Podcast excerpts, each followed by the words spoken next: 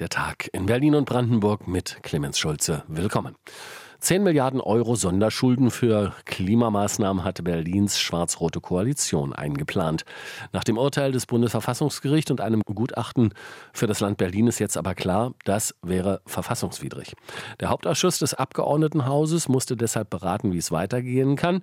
Und RBB24 Landespolitikreporter Christoph Reinhardt hat zugehört. Ein konkretes Maßnahmenpaket hatte Finanzsenator Evers den Abgeordneten nicht mitgebracht. Wohl aber das Versprechen, dass der Senat schnellstmöglich Alternativen Alternativen zu dem geplanten Sondervermögen ausarbeiten werde. Ich glaube, vielen ist gar nicht bewusst, dass die Schuldenbremse eine Reihe von anderen Regelungen jenseits der Notlagenerklärung trifft, die uns in die Lage versetzen, Sachverhalte Kredit zu finanzieren. Am kommenden Montag soll eine interministerielle Arbeitsgruppe des Senats zusammenkommen, kündigte Evers an.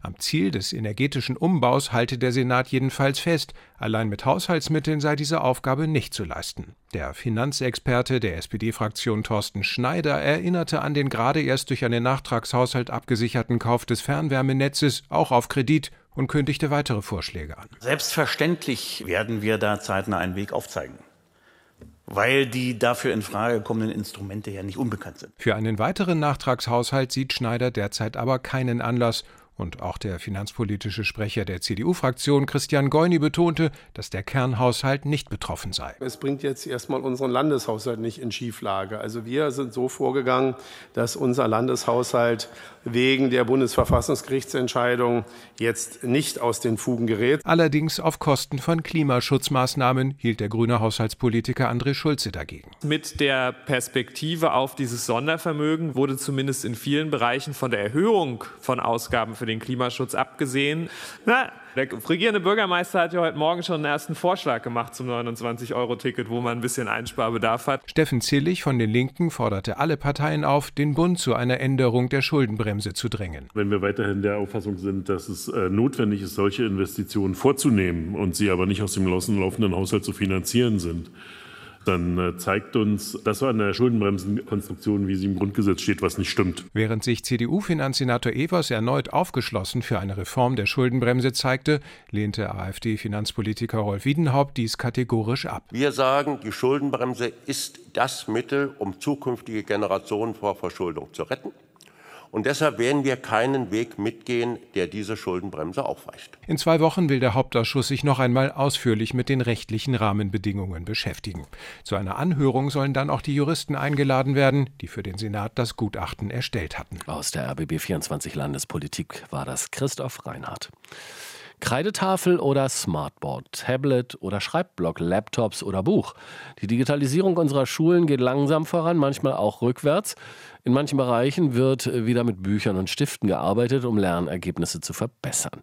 Die Brandenburger AfD fordert sogar in Grundschulen komplett auf digitale Medien zu verzichten.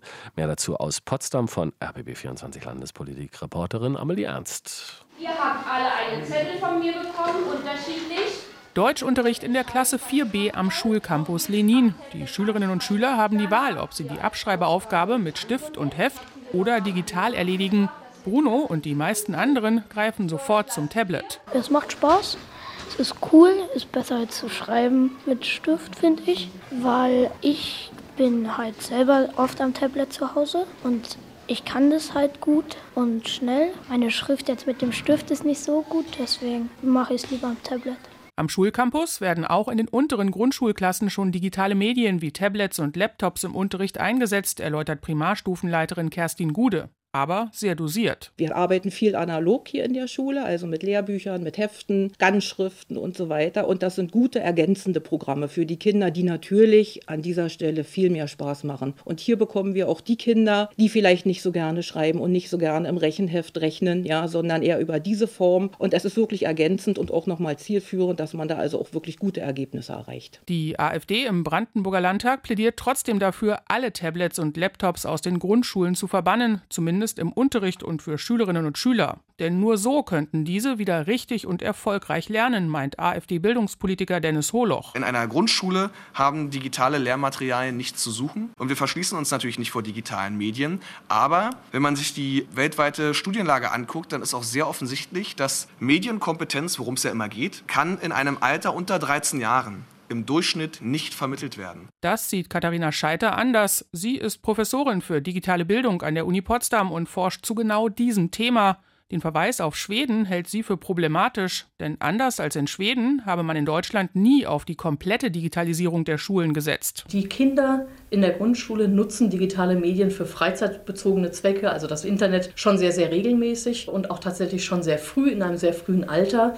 Was jetzt passieren würde, wenn man digitale Medien aus der Grundschule verbannt, ist, dass Kinder nicht lernen, wie man sinnvoll mit digitalen Medien umgeht. Brandenburgs SPD-Bildungsminister Steffen Freiberg argumentiert ähnlich. Nach wie vor spielten Bücher und Stifte die entscheidende Rolle im Unterricht, gerade in der Grundschule. Aber wir müssen die Lebenswelt von jungen Menschen in der Schule aufgreifen, damit sie ein Interesse daran haben, was und auch wie vermittelt wird. So gesehen könnte es sich als Vorteil erweisen, dass die Digitalisierung der Schulen auch in Brandenburg nur Schritt für Schritt vorankommt. Die Debatte um die Digitalisierung der Grundschulen aus Potsdam war das. Amelie Ernst.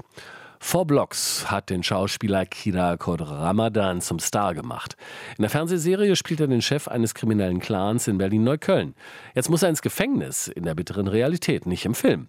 Verurteilt wegen wiederholten Fahrens ohne Führerschein. Bei der Urteilsverkündung war RBB-Gerichtsreporter Ulf Morling wahrlich nicht der einzige Journalist. Die Kameras drängeln sich wie am Filmset, doch Kodor Ramadan bleibt einsilbig und ernst, als er heute das Amtsgericht Tiergarten in Berlin betritt.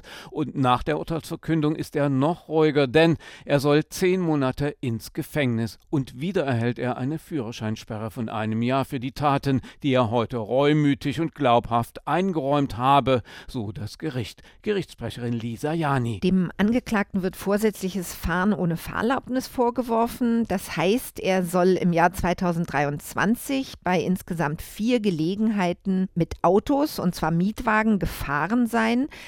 Aber er hat eben keine Fahrerlaubnis gehabt.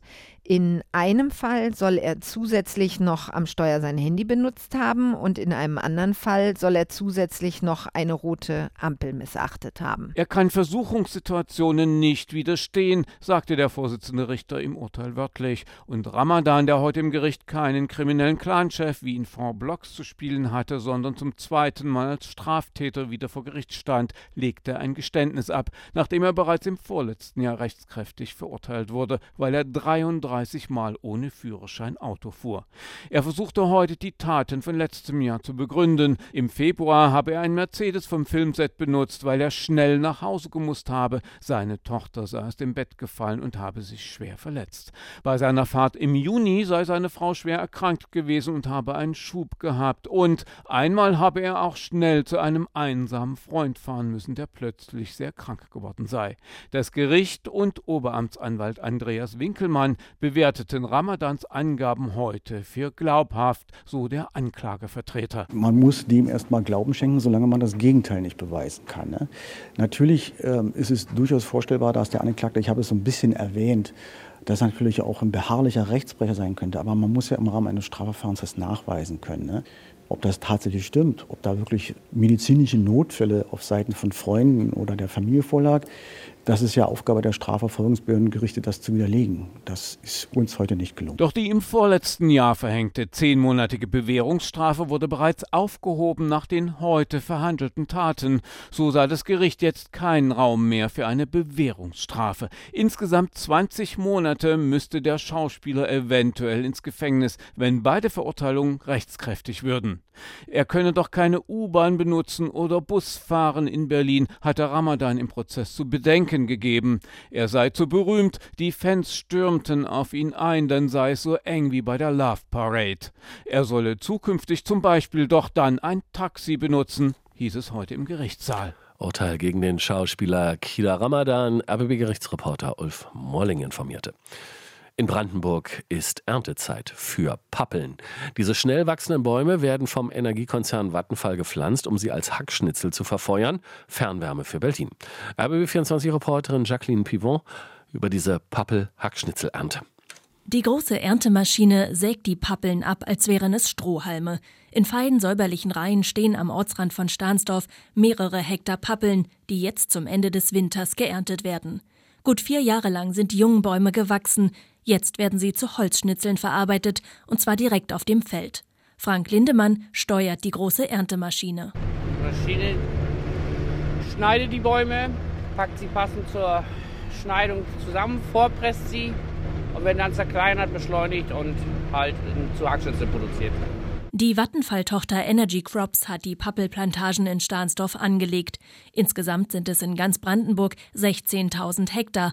In Zukunft soll das Heizen mit Biomasse ausgebaut und in zwei weiteren Kraftwerken in Berlin eingesetzt werden. Pappeln eignen sich dafür besonders, erklärt Geschäftsführer Jan Grundmann. Das Schöne an der Pappel ist, dass sie ähm, der, der, ganze Anbau äh, extrem energieeffizient ist. Pappel an sich hat den großen Charme, dass sie sehr schnell wächst, dass sie sehr wenig oder eigentlich gar keine mineralische Düngung benötigt und das äh, dazu führt, dass der ganze Anbau hier sehr effizient ist. Aus den abgeernteten Stämmen wachsen schon bald wieder neue Triebe. In drei bis vier Jahren kann dann in Stahnsdorf wieder geerntet werden. Soweit Jacqueline Pivon. Das war der Tag in Berlin und Brandenburg. RBB 24 Inforadio vom Rundfunk Berlin-Brandenburg.